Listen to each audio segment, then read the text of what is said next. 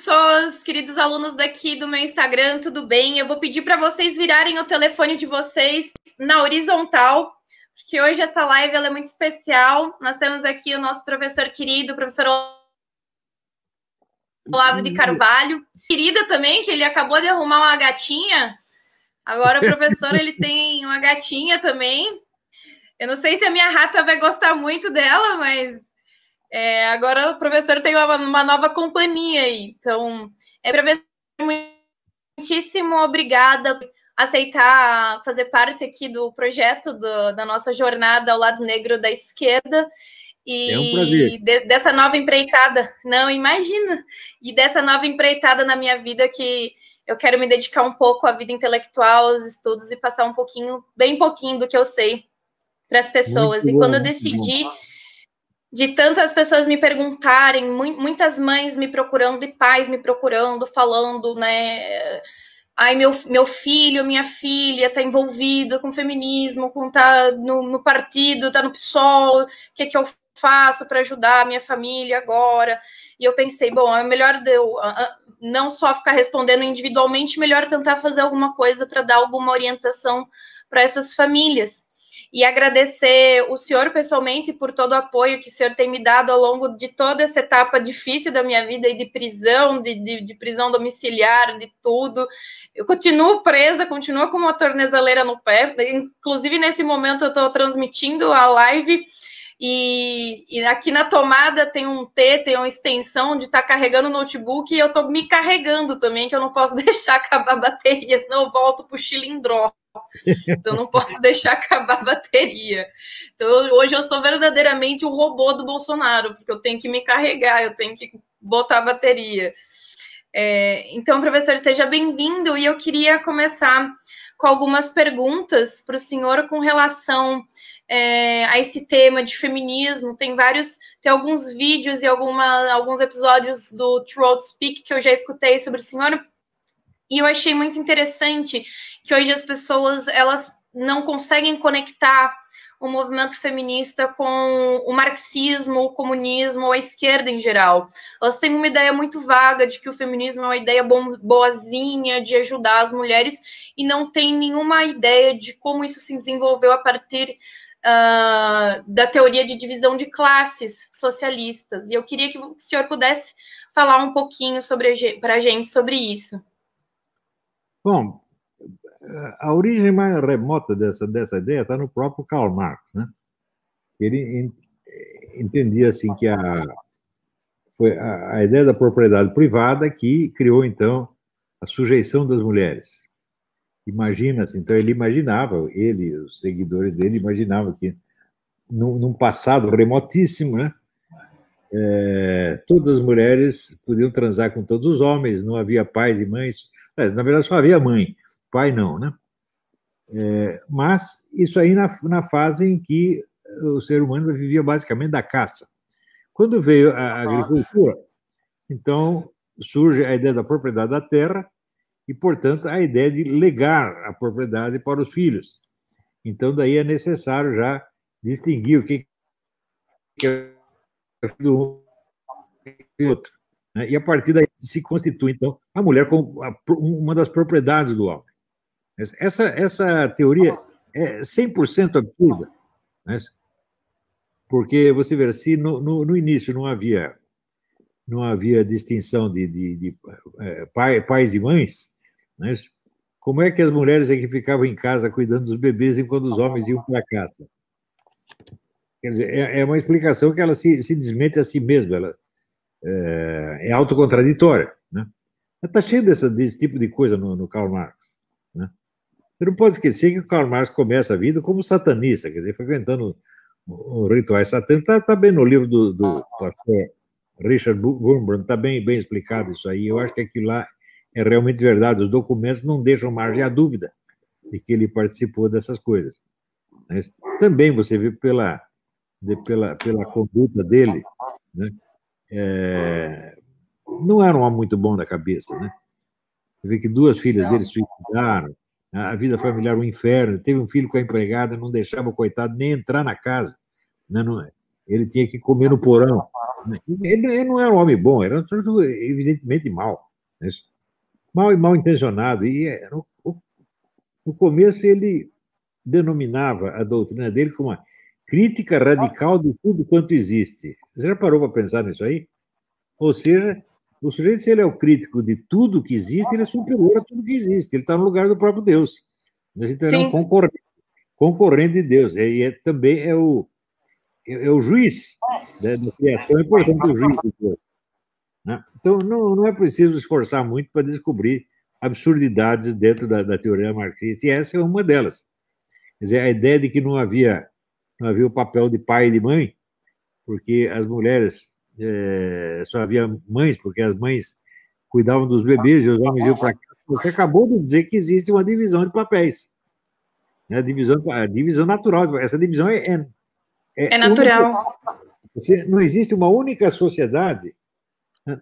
é, uma única cultura na qual esses papéis tenham sido invertidos. Por exemplo, os homens ficavam em casa cuidando dos bebês e a mulher ia caçar.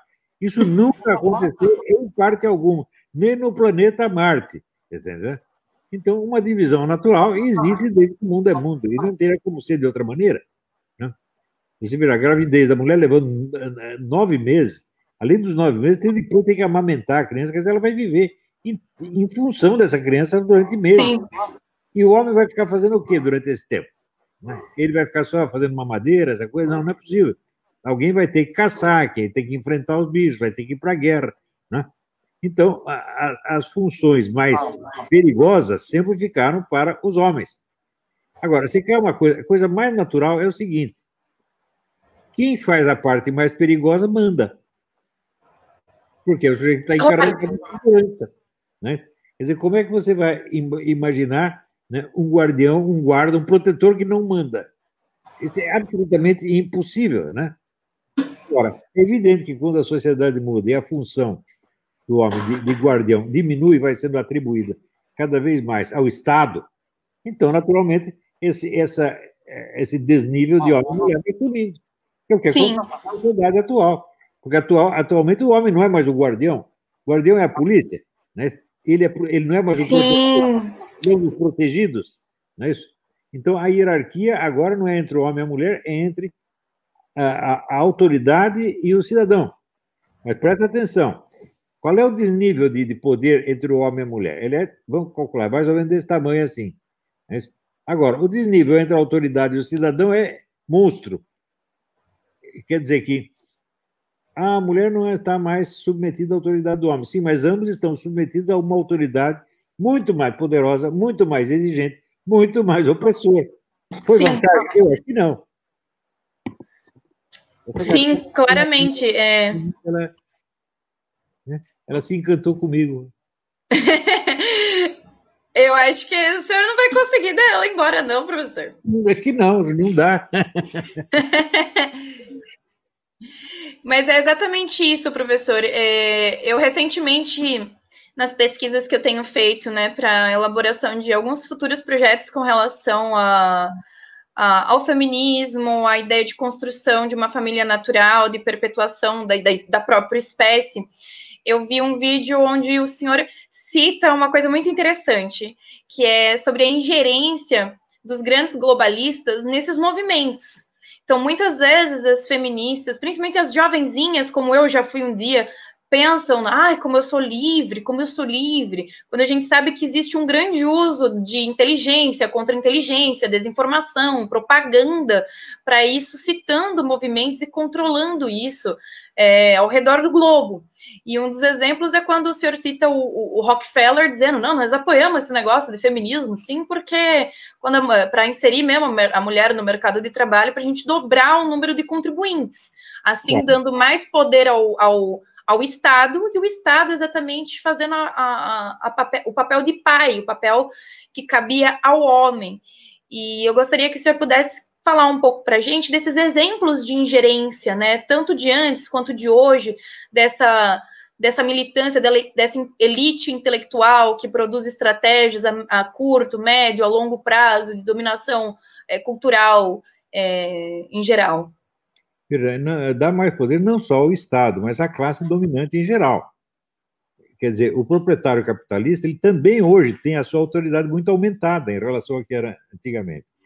Você vê aqui, sempre que existe entre as classes inferiores, é, é, diminui a diferença de poder entre algumas, dizer, sempre que há um nivelamento embaixo, existe um desnivelamento entre a classe superior e a inferior.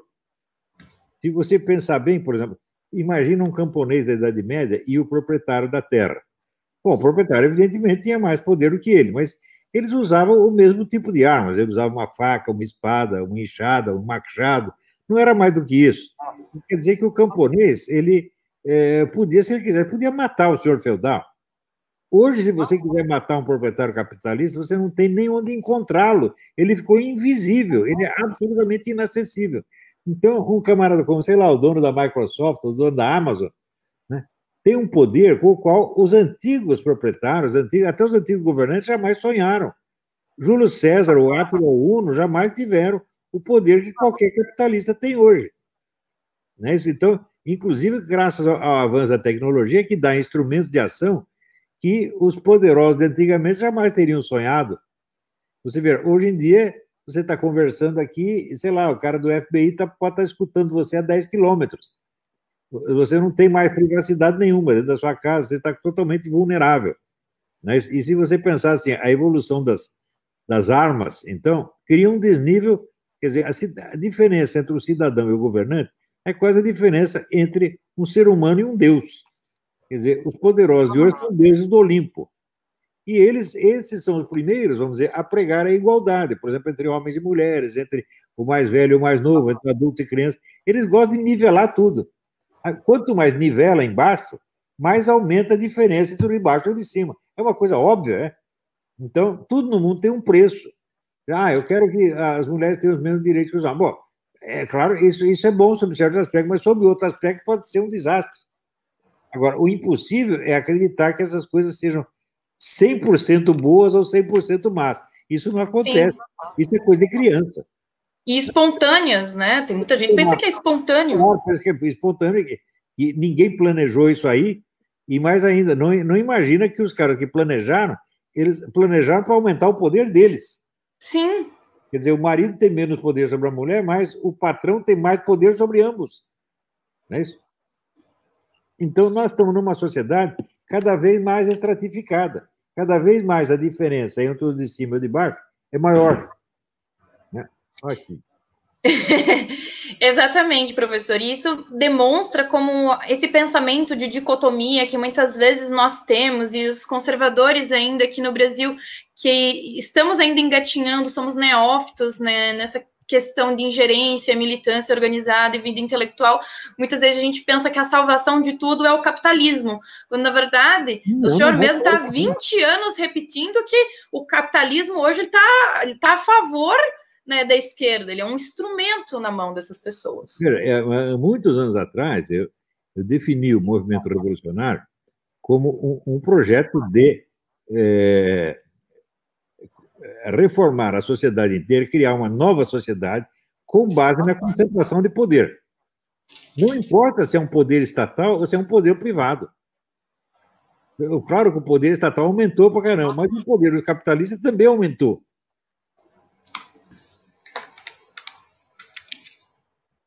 O capitalista, sei lá, o capitalismo do século XIX, né, o poder que ele tinha sobre seus empregados era mínimo. Mas hoje, eu estou falando, é como se qualquer capitalista, mega capitalista é como se fosse um deus do Olimpo, ele é inalcançável. Né? Então, Sim. Coisa que nós podemos fazer nesse tipo de assunto é assim, é de cara tomar partido. Você ouviu falar de um negócio, você acha que aquilo é bom, você defende aquilo. Daí vem o outro e acha que é ruim. Mas o problema não é isso, porque tudo no mundo tem uma mistura de bom e ruim. Trata de você ver exatamente qual é a dosagem e qual é a complicação que as coisas têm. Né? Mas hoje em dia se tornou proibido. Se você analisar, você raciocinar sobre essas coisas, é proibido. Você, essa observação que eu fiz. Quanto mais diminui o poder do homem sobre a mulher, mais aumenta o poder do capitalista sobre ambos. E isso não tem saída, não tem solução. Você, ah, nós temos que diminuir o poder do capitalista. Tá bom, então você aumenta o poder do Estado sobre você e o capitalista. E assim, vamos dizer, a sociedade perfeito, todo mundo é igualzinho, é inconcebível. Sim. E todo esforço igualitário produz mais desigualdade. É isso que as pessoas têm que entender. Porque existe uma quantidade de desigualdade que é invencível. Você pode mudá-la de lugar. Transfira a desigualdade, sei lá, da relação matrimonial para a relação empregatícia. Eu posso fazer isso. Ou posso transferir da, da relação empregatícia para a relação legal entre você e o Estado. Você, mas alguma desigualdade sempre vai haver. Por quê? Poder é desigualdade. Você ter poder sobre uma pessoa é ter mais poder do que ela, por definição. Não é isso? Então, e como a, a, toda ação humana é impossível sem o poder, sempre vai haver essa dificuldade. Agora, querer fugir disso é coisa de criança. É infantilização mental, evidentemente. E a infantilização, por sua vez, contribui para aumentar mais ainda a desigualdade, porque tem embaixo o coitado do cidadão que está dando palpite, não está entendendo nada, e em cima tem um cara que está entendendo tudo e manipulando a situação do jeito que ele quer.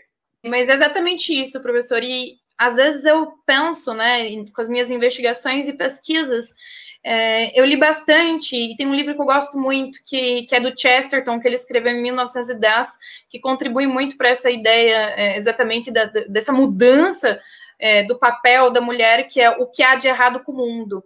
Eu já fico até depressiva quando eu quando eu, eu, já, eu já li esse livro duas vezes, né? Porque eu faço, eu utilizo ele bastante nas minhas palestras, e me dá uma depressão toda vez, porque eu penso, meu Deus, em 1910 o mundo já estava errado. Chesterton já há 110 anos atrás, Chesterton já estava escrevendo que havia algo muito errado com o mundo. Imagina agora nós estamos tudo tão lascado mesmo. É, e, e ele fala muito sobre a a teoria da casa pública e da casa privada, que a mulher ela sempre esteve presente na casa privada, enquanto o homem estava presente na casa pública, né? A mãe sempre foi a mãe, a esposa sempre foi a rainha do lar, então a, a mãe tinha um poder muito grande com relação a todas as decisões dentro da própria economia doméstica, enquanto o homem ela sempre trazia os proventos para casa. É, e conforme as coisas foram mudando, a revolução industrial e tudo isso, a mulher ela e as ideologias, claro, com o sufragismo, o anarquismo, foram conquistando algumas mulheres. Essa mulher ela decidiu sair do ambiente da casa privada e se juntar ao, homem na casa pública, fazendo tudo o que o homem fazia, então, tendo os direitos políticos, votando, sendo eleita, etc., uh, ah, trabalhando, enfim, indo para a guerra, algumas, bem poucas, né? Porque as feministas elas querem é, o bônus, o ônus elas não querem muito, mas é, sim os privilégios. E, e, esse papel, esse lugar da casa privada, de cuidar dos filhos, de educar os filhos, principalmente, ele ficou vago. E aí ele deu, é, ele deu um espaço, foi aberto um espaço para o rádio, para a televisão, mais futuramente novelas, músicas, o show business, tudo isso. Hoje a gente é contaminado com uma série de, de na verdade, em todos os cantos, a indústria fonográfica, a indústria é, editorial, tudo tem. Nós somos bombardeados com esse tipo de material que fala exatamente sobre a subversão dos papéis de, de, de, de gênero, do sexo. O senhor acha que a ida da mulher para o mercado de trabalho de maneira massiva é, contribui um pouco para o que a gente pode chamar de feminização da sociedade, ou seja, hoje quem educa, não é, quem educa os filhos não são mais as mulheres, então é a escola, que é compulsória, que é mista e que é supostamente gratuita pelo Estado. E hoje, é, quando a gente era nenenzinho, né, as primeiras canções de Ninar, as primeiras palavras que ensinava para a gente eram nossas mães. Hoje em dia, isso já foi terceirizado para tablets, para celulares, para, enfim, é, para instrumentos que a gente diz capitalista, entre aspas, mas que servem exatamente como ferramentas na mão das, das pessoas, é, dos ingerentes de esquerda.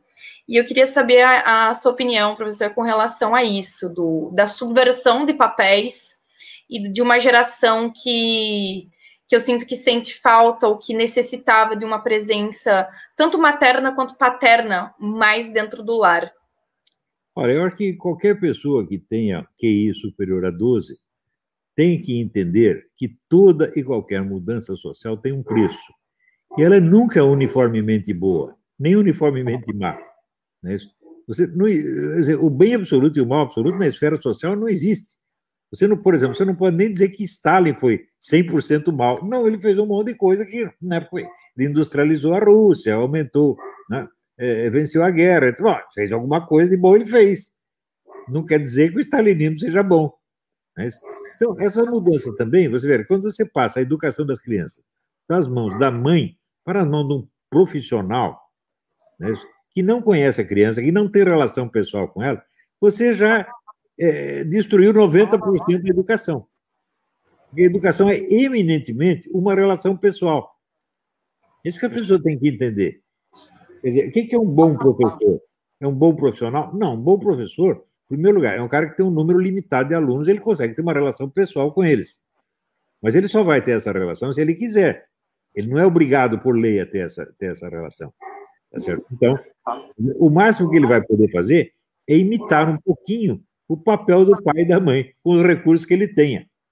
Você vê, uma vez eu estava é, assistindo é, um filme do John Ford, que é, acho que é, é My Darling Clementine, e se passa numa cidade do interior, no, no, no oeste, e de repente chega uma trupe de atores ingleses e estão representando Shakespeare. E eles representam o Shakespeare no bar. Eles sobem, não tem palco, eles sobem no, no balcão do bar e ali eles declamam Shakespeare, essa coisa toda. E em volta tem aqueles caras, aqueles pistoleiros, todos aqueles sujeitos primitivos, e eles repetem o texto com os lábios. E eu disse, peraí, todo mundo ali conhecia Shakespeare? Não é possível um treco desse. E daí eu fui estudar a história da educação nos Estados Unidos. E vi que durante todo o século XIX eh, havia uma intensa educação doméstica, promovida pelas mães. As mães liam as coisas para as crianças. Então, você tinha uma imensa cultura literária em toda quanto é cidade, mesmo as mais afastadas, mesmo as mais atrasadas. Tudo isso acabou. Onde é que você vai encontrar hoje, na rua?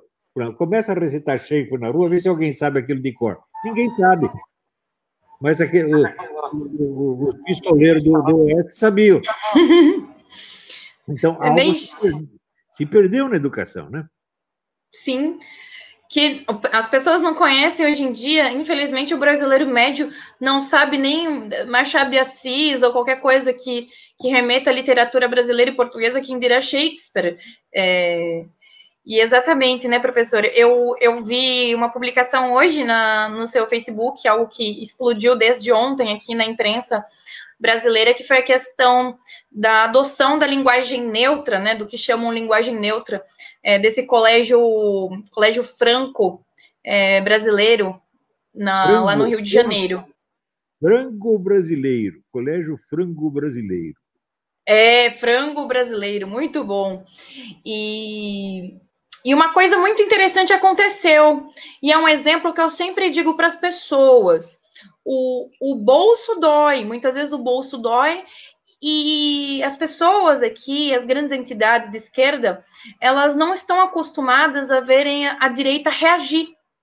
Elas estão acostumadas a, a, a irem para o pau, bater na gente, mas quando a gente reage à altura, é, isso se passa assim, é, muito despercebido. Eu nunca vou esquecer de uma cena que é impossível sair da minha cabeça quando foram exibir na UFPE o Jardim das, das Aflições, tem uma briga, uma brigaiada lá, e teve um japonês que ele deu um socão na cara de um esquerdista que tentou bater neles primeiro. E exatamente, ninguém da direita foi e bateu. Eles apanharam um pouquinho antes, mas depois reagiram à altura. E essa notícia da adoção da linguagem neutra caiu muito mal no estômago dos conservadores. Eu acho que o brasileiro, apesar de todas as cagadas que ainda faz, ele ainda é um povo é, o povo brasileiro ele está num grau de, de politização iminente relativamente grande comparado a muitos outros países. O brasileiro ele tem tentado estudar um pouco mais sobre política e agir. E hoje esse colégio ele voltou atrás, dizendo que não, ele ele só vai propor debates e só vai e vai continuar usando a língua portuguesa com alunos e alunas. Mas frequentemente a gente vê essa baboseira de linguagem neutra, e quando as pessoas me perguntam, eu sempre, olha, primeira vez que eu vi isso daí foi com Paulin de la Barre, com Simone de Beauvoir, com feministas ali da segunda onda, justamente propondo que, como a linguagem ela é um regulador das normas sociais e, e do, dos e das normas jurídicas, para se subverter as normas jurídicas e os e, e, todas essas normas sociais, há que se subverter a linguagem. E eu queria que o senhor pudesse dar a sua observação com relação a isso, essa guerra semântica, essa guerra linguística. Inclusive, se Simone de Beauvoir e Jean Paul Sartre foram incapazes de manter um casamento, uma família e, e de educar um cachorro. Sim. A comunidade tem que mandar calar a boca. Né? Eu sempre assim, eu acho Jean Paul Sartre de uma incompetência filosófica monstruosa. Não dá para explicar isso agora. Nunca disse, falei muito, muito sobre Jean Paul Sartre, mas todo esse pessoal, Jean Paul Sartre e Heidegger, eu acho dois caras que são duas bestas quadradas, não tem respeito deles. Né? Um dia a gente pode conversar isso aí, agora não é, não é, não é o momento. Mas o fato é o seguinte: o número, eu fico espantado com o número de pessoas que acham que elas têm capacidade para criar um mundo melhor. Você já parou para pensar? Sim. Eu estava pensando assim, eu estava pensando em criar sabe, uma casinha melhor para minha cachorra Mel. Né? Isso eu acho que eu tenho capacidade de fazer, mas eu posso fazer um mundo melhor? Claro que não. Mas hoje em dia, qualquer moleque de 12 anos tem um projeto de mundo melhor na cabeça. Quer dizer, nós criamos, assim, estamos criando uma geração de loucos megalômanos. Cada um, porque tem mais poder do que Napoleão Bonaparte.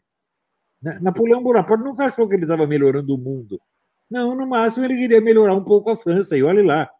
E ele sabia que para ele melhorar a França, ele precisava piorar os outros países. A França vai ganhar dinheiro, a Itália vai perder, a Espanha vai perder, e a França vai ganhar. Isso era o máximo que ele pensava. Esse pessoal não. Né? Nem Stalin ou Mao Tse Tung tinham planos de tal abrangência. Hoje ainda qualquer vagabundo que ganhou dinheiro, sei lá, é, vendendo telefone celular, acha que ele pode reformar o mundo. Qualquer capitalistazinha de merda, porque ele ganhou dinheiro do pai dele, ele acha que ele é um guru. Um negócio impressionante, pô. Quer dizer, essa gente não merece respeito. Agora, esse pessoal da direita não tem ideia do que é a tradição de violência, criminalidade e genocídio sangrento que existe dentro da tradição comunista. Eles não sabem o que é isso. Para o comunista, matar é a coisa mais natural do mundo. Sempre foi desde o início, desde o tempo de Karl Marx. Karl Marx dizia, não, mas para nós implantarmos o socialismo, vai ter uma meia dúzia de povos inferiores, vai ter que ser destruído. Ele dizia isso como se fosse a coisa mais natural do mundo, como se fosse assim, dar um peido, não tem gravidade nenhuma. Era essa a mentalidade do cara, são todos homicidas. Ser comunista é ser um homicida. Vocês têm que aprender isso. Não há diálogo possível com essa gente.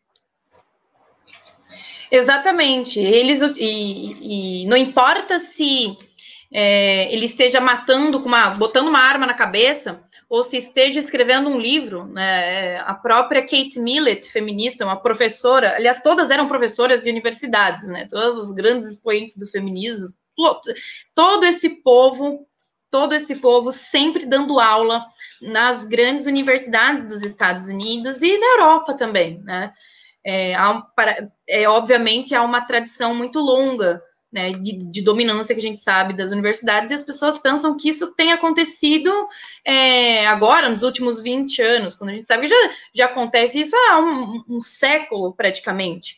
A própria Simone de Beauvoir e Sartre, é, na França, eles são como deuses, o senhor sabe melhor que eu, hoje que já... Mais, hoje não são mais. Hoje Ai, que bom!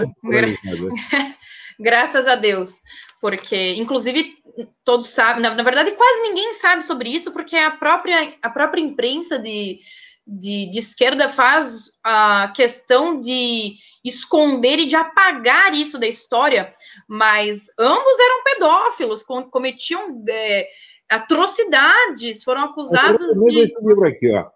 Saiu em três volumes, 3.600 páginas. História Mundial do Comunismo. Eu só tenho que Olha. ler saber a desgraça que foi e que é ainda não é para levar a sério, não é, não, é para respeitar. Respeitar, como no dia que eu respeitar um comunista, você pode me internar no hospício. Não é para respeito. Você vê aqui, outro dia mesmo estava falando, qual é o plano desse pessoal do, né, do, dos adeptos do, do João Bidet. Né? Então, quer dizer, não, nós temos que fazer a lista dos trumpistas para nós os expelirmos da sociedade humana. É isso que eles querem fazer com a gente. O que nós temos que fazer com eles? Exatamente o que eles querem fazer conosco, nós temos que fazer com eles. Na ideia não é nossa, eles tiveram a ideia. Ah, você que vai me expelir? Então vou tentar expelir você também, vamos ver quem ganha. Né? Sim, sim, e eu acho que a gente vai para um assunto mais polêmico agora, mas que ninguém fala, professora, que eu acho que é muito importante, que é essa relação toda globalista, de gênero, feminista, com a pedofilia. A própria Simone de Beauvoir e Sartre, durante mais de 10 anos, eles abusaram de mais de 20 meninas. É, muitas vezes Simone Beauvoir pegava essas meninas pelo braço, forçava elas a fazerem aborto e duas acabaram se suicidando. Uma se enforcou e outra se jogou do sétimo andar de um, de um prédio. E muitas pessoas não conseguem ver essas ligações porque muitas vezes não leem, né? Às vezes a gente tem que brigar e brigar por leiam, leiam, não leiam livros que falam é, sobre, leiam as obras deles vá direto para fazer a sua investigação das ideias, vá direto na obra original, leiam as obras deles. Então, vocês, Shulamit Firestone, Kate Millett falam abertamente sobre a pedofilia, é, Kinsinger, Gardner falam eu, abertamente eu, sobre a pedofilia. Vai chegar um dia em que o pai que recuse o seu filhinho para um pedófilo será preso. Vai ser crime. Se você contra a pedofilia, vai ser crime. Esses caras são pedófilos mesmo. São pedófilos, defensores da pedofilia, inimigos da infância. Todos eles. Uns mais, outros menos. Uns mais declaradamente, outros de maneira mais enrostida, mas todos são. Veja, esse pessoal, é, os, os, ídolos intelectuais do século XX são um horror. Tipo Sartre e Heidegger, fala, meu Deus do céu. No Heidegger, né, no começo, o pessoal suspeitou que o Heidegger tinha apoiado um pouquinho o nazismo durante uma certa fase da vida dele. Hoje, sabe que não foi nada disso. Ele foi nazista a vida inteira, ele era o teórico principal do partido nazista. O homem era nazista mesmo, não é brincadeira. Né? Agora, você vê, é... o pessoal, quando fica sabendo disso, fica chocado e recusa. Né? Sim. Pura os olhos para não ver o que está acontecendo. Nós estamos lidando com gente muito ruim, mas muito ruim mesmo. Agora, ah, não, você tem que respeitar. Não tem que respeitar ninguém, não. Olha, Nietzsche tinha razão. Quem não sabe desprezar não sabe respeitar. Sim. Né? Se eu respeito um, um, um canalha desse, eu estou desrespeitando as pessoas boas. Você está entendendo? Por exemplo, isso que apontaram com você. Eu vou respeitar os caras que fizeram isso, mas nunca na minha vida. No dia que eu respeitar o Alexandre de Moraes, pode me internar. Eu não respeito, eu desprezo. Desprezo. Para mim, não vale nada. Essa é a minha opinião. Tem direito a ter minha opinião, está aqui, está dado. E se ele quiser, eu digo na cara dele. Sim. Não, e eu ainda recebi uma notícia hoje, professora. Além, eu, tô, eu estou presa desde o dia 15 de junho. E no mês passado prorrogaram por mais 90 dias a minha prisão, porque me consideram ainda uma grande e grave é, ameaça à segurança nacional. Mas o André do rap tá tudo Você ok. Viu onde surgiu esse negócio, né? Você viu de onde surgiu esse negócio desse inquérito das fake news. Agora veio o tal Neuro, Neuro Crispim já confessou tudo. O negócio é uma comedeira de dinheiro. Os caras são ladrõezinhos, se fazendo de defensores da justiça. E usando, vamos dizer, usando como instrumento gente como você, Oswaldo Eustáquio, pessoas inocentes. Eles estão prendendo inocentes para esconder o crime que eles estão cometendo. Quer dizer, não é um problema só de autoritarismo. Se fosse só autoritarismo, ainda bem, mas não é autoritarismo, é roubo. Quer dizer, esses caras tinham que estar eles na cadeia, meu Deus do céu. Esperamos um dia, né, professor? Esperamos muito. E a gente eu já está terminando. Eu, sinceramente, eu não quero ser pessimista, mas acho que isso não vai acontecer. Porque o pessoal deixou, o pessoal da chamada direita deixou isso ir longe demais. É, isso sim. Olha a diferença da Suprema Corte Americana para a Suprema Corte Brasileira, a Suprema Corte Americana sempre teve mais ou menos um equilíbrio. Né? Eles são nove, então sempre tem quatro de um lado, cinco do outro. Às vezes quatro da direita, quatro da esquerda, cinco da direita, cinco da esquerda. Sempre teve um certo. No Brasil, não. É 100% que eles são todos comunistas. Sem uma única exceção. Como é que deixaram chegar nisso? Não é isso? Quer dizer, que querem fazer de conta que isso não existe. Não, isso é só ideologia. Como se ideologia fosse só um blá blá blá. Como se ideologia não fosse um projeto de ação. Ideologia é um Sim. projeto de matar o outro, meu Deus do céu. Isso é grave, gravíssimo. Né? Quer dizer, ideologia não é uma ideia inocente. Né? Nós temos que respeitar a ideia. Que respeitar? Você está doido? Eu sou, não. Sei lá, vem com um projeto de matar minha mãe. Eu tenho que respeitar o projeto dele? Que, que loucura é essa? Né? Vamos parar com essa hipocrisia, gente. Eu geralmente tento explicar para as pessoas essa questão do não respeitar o comunista. Às vezes a gente tem que utilizar desses exemplos é, drásticos para as pessoas entenderem do que a gente tá, do que, que a gente está falando. Ah, porque hoje, hoje, por exemplo, eu recebi uma, um, uma menina, ai, porque as minhas amigas da faculdade, elas estão sempre zoando com a minha cara porque eu sou conservadora. Eu falei, ah, manda todas elas a puta que pariu. Por que, que você quer amigas assim, né? Elas não são suas amigas. Quem precisa é... de amigo desse tipo? É, é, por que, que você não, não, não mendigue o amor de uma pessoa que está a favor e que é a favor é, de matar bebezinhos inocentes, de destroçá-los no ventre das suas mães. Ai, nossa, mas isso é muito forte. Sim, mas é o comunismo ele é forte e todos os seus derivados, ele é, é pedofilia, é aborto, é narcotráfico, é guerra, é, é, tudo, né? Então, as pessoas têm que. Essa dica sua, professora, essa sugestão de bibliografia é, é, incrível, porque as pessoas têm que conhecer o que é o comunismo. Né? Não é um partido. Você vê como que eles utilizam da propaganda, da desinformação, como eles vão se camuflando ano após ano para conseguir sobreviver. A Manuela Dávila, que na campanha passada estava é, com o punho para cima, uh, com aquela blusa escrito lute com uma garota. Agora ela tá a cara da Michelle Bolsonaro. Mas ela tá a cara da primeira dama para fazer a campanha Ô, dela em Porto Alegre. O punho para cima é o símbolo da piroca que vai entrar no cu dessa gente. Sem dúvida. Aqui, ó. Ah, tô vendo, tô vendo. Porque quem vai sentar em cima é você mesmo. Por quê? Ninguém no mundo matou mais comunistas do que os comunistas. Eles Sim. fazem o motor deles mesmos se ferram eles matam os outros e depois são mortos sem copo. Quer dizer, não é para ter dó dessa gente, não. Não, e, e... Isso é muito forte. Ah, falar isso é forte, mas fazer não é. Exato. Às vezes a gente solta, eu, eu falo bastante palavrão também, as pessoas, nossa, como você é grosseira, fala palavrão. O palavrão é o de menos. O que, que é um palavrão, um grão de areia, comparado a todas as atrocidades que o comunismo cometeu? Então, eu estive na Ucrânia em 2012, então eu fui para lá, eu fui financiada para ir para lá, e fui treinada por agentes da Ex-União Soviética justamente para trazer tudo isso para o Brasil.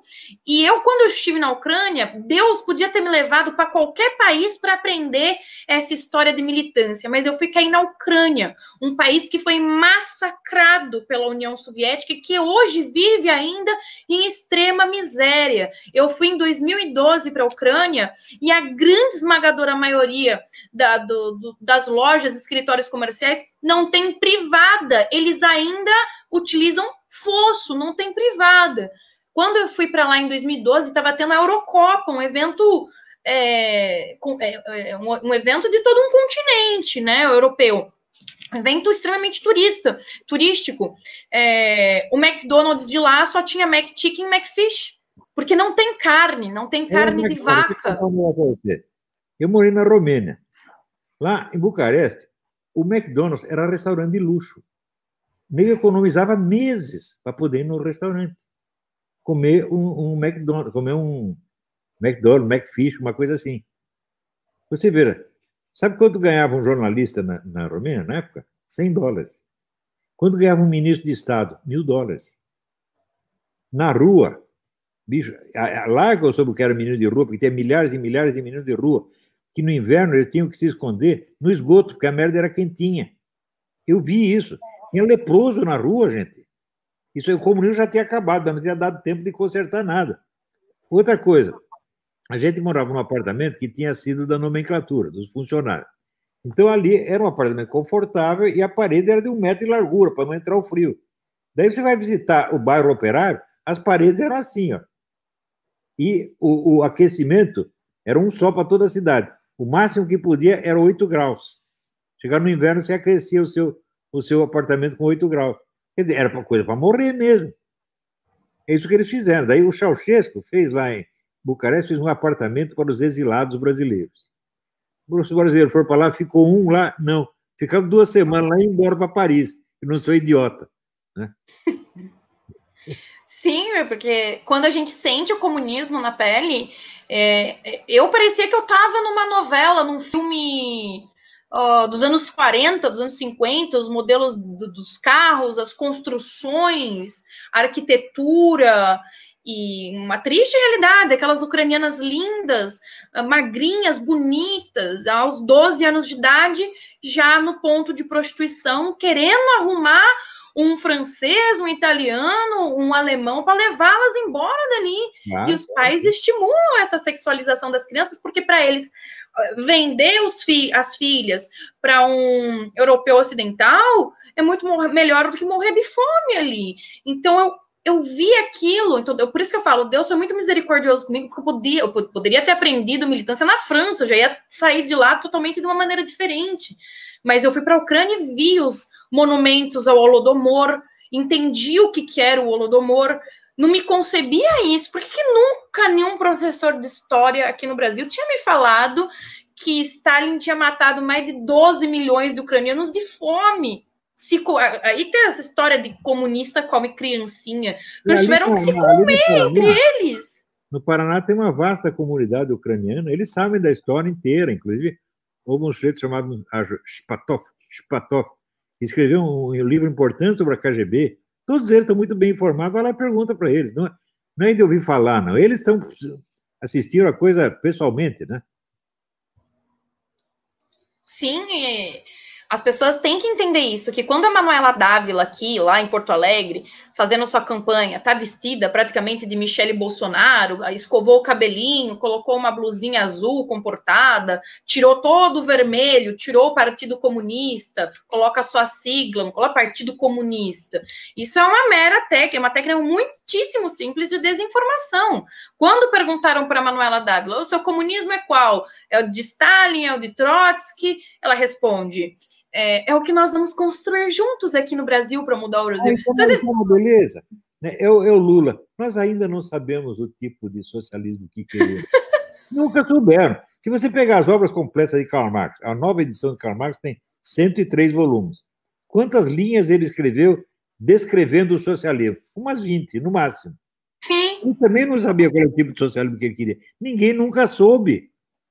Então, assim, eles estão livres para fazer o que quiser porque eles sempre estão apostando o socialismo futuro contra o capitalismo existente. O socialismo futuro não tem defeito nenhum, é claro, ele não existe. Sim.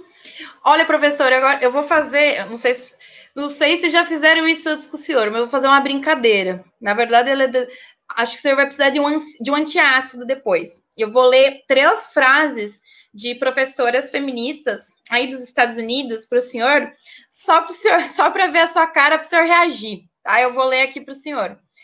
A, a primeira é Catherine Cummings, é uma professora feminista. Ela escreve: Homens que são acusados injustamente de estupro podem, às vezes, aprender com essa experiência.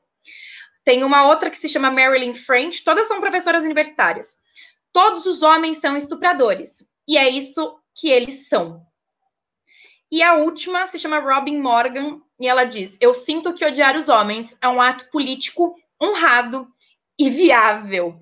É, e eu queria perguntar para o senhor como é que o senhor, sendo homem, tendo criado alguns filhos homens, e muito bem criados, por, sinais, por sinal, como é que o senhor se sente com relação a essas, essas suposições? Olha, eu não posso me ofender, porque peido não me ofende, absolutamente. Peido me essa mulher fala é peito, essa mulher não vale nada. Né? Chamaram até de puta, eu acho que é putas. Eu conheci muitas putas honradas, valiam muito mais do que essa mulher aí, pô. Né? A vagabunda, tem que calar a boca. Então, tem, também tem que responder, olha, que nem o negócio do fascista. Quando chama de fascista, essa é a minha resposta, né? Fascista é o cu da sua mãe, ponto final. Ah, eu já pratiquei ela até em espanhol, é. professor. Isso aí resolve o problema? E é exatamente esse, esse, tipo de, de coisa que hoje se esconde, se esconde muito de meninas, né? Que são enganadas por propaganda, por desinformação.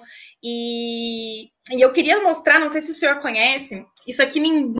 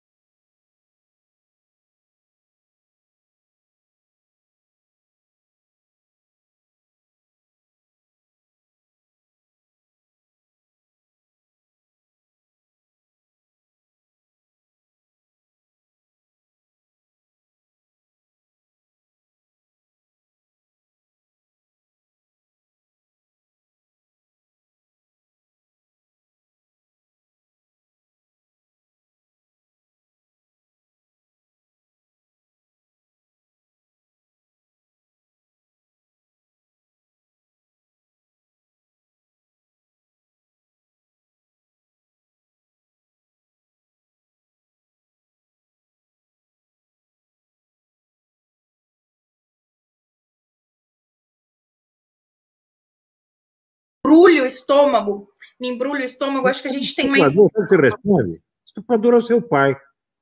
Comia você tinha três anos de idade. Mas você sabe, professor, que essas mulheres, elas realmente, pelo menos eu, durante seis anos que eu estive nesse meio de feminismo, dessas coisas, eu fui para a França, para a Holanda, para a Polônia, e para a Ucrânia e para o Brasil inteiro. E é muito, é muito difícil dizer que em seis anos, em cinco países diferentes, eu nunca conheci uma única feminista, ou até esse pessoal transgênero, tá, tá, tá, travesti, que viesse de uma família bem estruturada. Pode não, ser rico, pobre, não importa. Mas a família sempre com algum problema, sempre. É droga, é divórcio, é pornografia, tem sempre algum problema na família. E a gente sabe dizer, que o estuprador, por excelência, né, é o namorado da mãe, não é o pai. É o amante da mãe. A maior parte dos estupros vem daí. Estupro feito masculino, porque existe estupro feminino. Né? Sim. Existe, inclusive, um documentário, She Stole My Voice, ela roubou minha, vo minha voz. Mulheres que estupram outras mulheres, isso é uma coisa muito comum. Então, elas são, elas são as coitadinhas. Não, vocês também são estupradoras, porra. Isso não é algo que é da natureza do homem, né? Como o feminismo quer propor. E eu queria mostrar. É, o senhor fala sempre da guerra cultural e da importância da, das publicações, é, dos editoriais. E eu comprei aqui, eu comprei eu comprei no Brasil, comprei no México também, alguns livros que me embrulham o estômago de verdade, como eles têm atentado para as crianças. Então, é Frida Kahlo para crianças. Tem Frida Kahlo. Adulto. Nem para adultos. Frida Kahlo para crianças. que merecia isso, meu Deus do céu. Che Guevara, che Guevara para crianças. Coitado do Trotsky que comeu essa mocreia hedionda. meu Deus do céu. Olha, Eduardo eu... Galeano para crianças. Quase viro trotskista em homenagem ao cara que fez isso. Né? Esse é o bravo guerreiro, comeu essa mulher, pô. Sim, é, é, e eu estive na casa de Frida Kahlo quando eu, eu viaj, viajava, né, antes de eu estar presa, eu já fui sete vezes ao México para trabalhar, e uma dessas vezes eu tive a oportunidade de conhecer a Casa Azul, que é onde ela morava. E a coisa mais espetacular, professor, é que quando nós falamos para qualquer mexicano que aqui no Brasil a Frida Kahlo é considerada um grande símbolo de empoderamento da mulher, os mexicanos riem, porque isso não faz sentido para eles. Porque uma mulher que a vida inteira só fez sofrer por amor. Ela só foi ela, totalmente dependente emocional. A casa dela, eu fui lá, professor. Tem, ela bordava, ela bordava a mão assim, ó, Diego e Frida, né, que era o Diego Rivera, e coraçãozinhos. Ela pintava nas paredes, meu amor, Diego. E o cara só danou a vida dessa mulher a vida inteira, ela só sofreu por amor. E aqui, olha como que é bonitinho o livro para criança mesmo, para seduzir. Então aqui mostra que a Frida, quando ela era pequena, ela se vestia como homem, e tá tudo bem se vestir como homem. Ah, Isso aqui eu tá comprei na. Ela está muito certo ela se vestir como homem, ela não, não deve se vestir como mulher. Né? Isso é que está errado. Vestir como homem está filho da cara, perfeito, está ótimo. Não, não vou mais, né? E tem uma parte que é muito, para mim, foi muito difícil de engolir, professor, que e esse livro aqui, eu encontrei ele na sessão infantil, até assim, na parte de baixo, que é para as crianças alcançarem.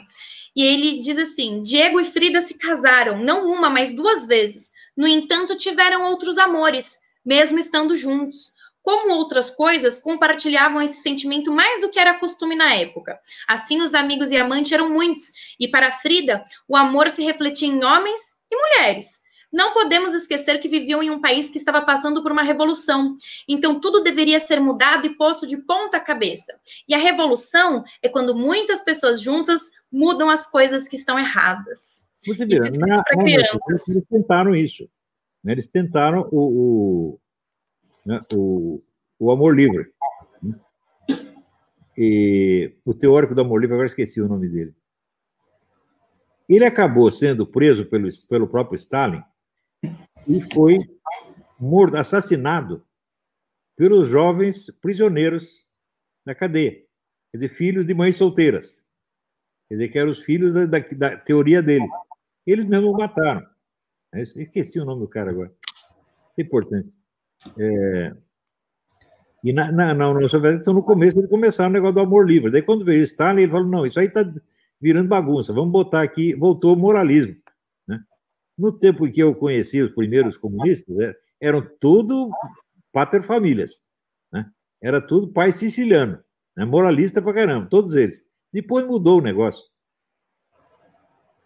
Sim, claro, conforme a percepção que eles têm de que algo vai atrapalhar o pleno desenvolvimento, a soberania nacional, eles vão mudando, não, não importa o, o valor. Você vai pensar, comunista é feminista ou antifeminista? Era uma coisa. Comunista não tem outra tomada de posição a não ser a favor do partido. Exato. Ele tudo pode mudar. Ele pode ser até liberal, quando for o caso. Se é, é contra Sim. a propriedade privada, em princípio é, mas se for necessário, se for bom para nós, a gente faz. Lenin não fez, Lenin estabeleceu a propriedade privada. Depois veio o Stalin e tirou de novo. Amanhã outro pode botar de novo. Eles não têm tomada de posição, por isso é besteira discutir com eles essas coisas. Né? Quando você é a favor da liberação das mulheres, bom, comunista às vezes é, às vezes não é. Então, se eu discuto com ele, ganha a discussão, que adianta? Ele depois amanhã muda de ideia e defende outra coisa. Exato, por isso que a gente não pode ficar perdendo tempo. Comunista. Tem que combater o poder comunista, não as ideias. As ideias dos caras me interessam, eles não têm ideia nenhuma, na verdade. Nem têm ideias e tampouco são fiéis às próprias ideias, mas sim à sua manutenção e perpetuação do poder. Tem que demitir esses caras da mídia, tem que demitir esses caras do ensino. É tirar os meios de ação. Agora, as ideias, tanto faz. Né? Você ganha a discussão, mas ele ganha dinheiro. Pronto. Sim, é. sim. Eu, ocupação. E o que, que vai importar no final? Quem é que vai ocupar mais espaço? É a pessoa uhum. que, que encheu o bolso e ou quem ganhou 20 cargos ou a pessoa que ganhou a discussão? Isso não importa. É, professor, para a gente caminhar para o final, né, que o Instagram ele permite só uma hora aqui de live, eu queria te fazer uma pergunta crucial, crucial, que é se o senhor tivesse, graças a Deus não tem, mas se o senhor tivesse uma filha que é feminista, ou que está se interessando por isso, o que, que, que o senhor faria? Como é que o senhor faria para reverter isso, ou recuperar a autoridade em casa, tirá-la, ajudá-la? Eu não faria absolutamente nada. Ela tem a vida dela, se for maior de idade, ela que se responda pelo que está fazendo. Eu posso dar um conselho se ela pedir o conselho, porque, como dizer, conselho, se valesse alguma coisa, ninguém dava, todo mundo vendia, né? Hum. Eu só dou conselho como me pedem. Se não pedem, é porque não querem. Eu ia tratar ela bem do mesmo jeito. Tá certo? Eu não, não, ia me preocupar com isso. Eu realmente não me preocupo. As ideias das pessoas não interessam, tá entendendo? É, é, o seguinte: de todas as ideias que ela pregar, quantas ela vai pôr em prática? Praticamente nenhuma. Ah, sim, isso sim. Né? Ela arrumou, sei lá, arrumou estar tá com dois namoradinhos ao mesmo tempo. É só feminista que faz isso? Não, um monte de mulher que faz isso, que não é feminista de coisa nenhuma. Não faz a menor diferença. Né? Eu não gosto de dar palpite na vida dos outros, nem dos meus filhos, só dou quando pedem. Sempre funcionou. Sempre funcionou. Meus filhos, sempre tive filhos maravilhosos, com exceção da primeira, mas a primeira não foi criada por mim, foi criada por um casal de tio comunista, então eles têm mais no que ia dar. Né? Quando eu separei da mãe dela, ela não quis ficar nem com o pai nem com a mãe, quis ficar nos, nos, nos tios. Tá certo? E ficou, foi criada pelos tios. É, então, dela eu não sei, mas os outros sempre me obedeceram brigar, nunca tive. Acho que dei uma palmada vez na bunda de um ou outro, mas foi raríssimo. Tá certo? Então, eu acho que você obtém aquilo que você deu, você está entendendo? Eu sempre, sabe, segui o negócio da Bíblia, não atormente seu filho. Tá certo? Você dá o exemplo, né, ensina direitinho quando ele pedir, né? não dê muito palpite, não dê muitas ordens para o seu filho, senão você se você quer ter autoridade, você tem que poupar a sua autoridade. Não pode ficar toda hora dando palpite em tudo, meu Deus do céu. Né? Deixa eles viver a vidinha dele. Quando eles precisarem de instrução, eles vêm e pedem. Eu acredito que a criança é naturalmente obediente, obediente por instinto. Criança admira pai e mãe, que é uma coisa incrível, a gente nem merece isso. Eles não são rebeldes por natureza, isso é coisa, ideia de maluco. Sim, sim. O cara que atormentou o filho, estourou o saco do filho, daí o filho não obedece mais. E ele diz: as crianças são rebeldes. Rebelde é você, desgraçado. Né? Você quer fazer coisa? Obedece a Deus, obedece o que é moralmente correto, faz o que é bom, segue nosso Senhor Jesus Cristo, tá certo? vai dar tudo certo.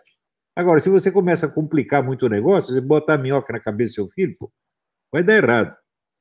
Vai dar errado, né? É sempre pelo exemplo, desenvolvimento de virtudes, né? Quando a gente. É, isso que você falou é, é pura verdade, né? Nós, a, as crianças, elas admiram, é como se pai e mãe, nós fôssemos super-heróis para os filhos, né? Exatamente.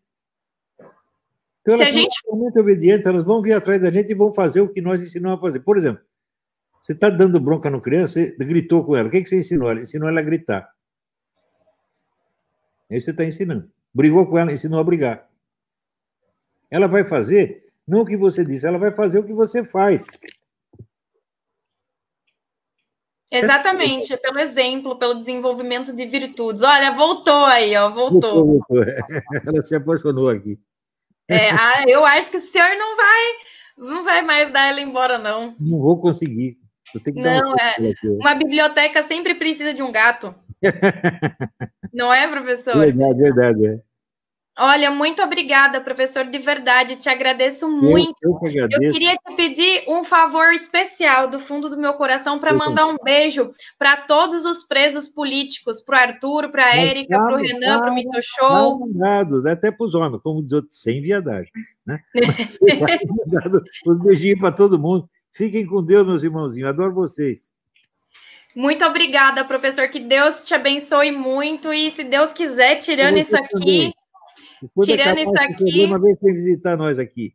Vou, vou sim, se Deus Todo quiser. Mundo de você. Tá Obrigada, bom. professor. Fica com Deus, é um prazer. Obrigada mesmo. Tchau, tchau. Tchau, tchau.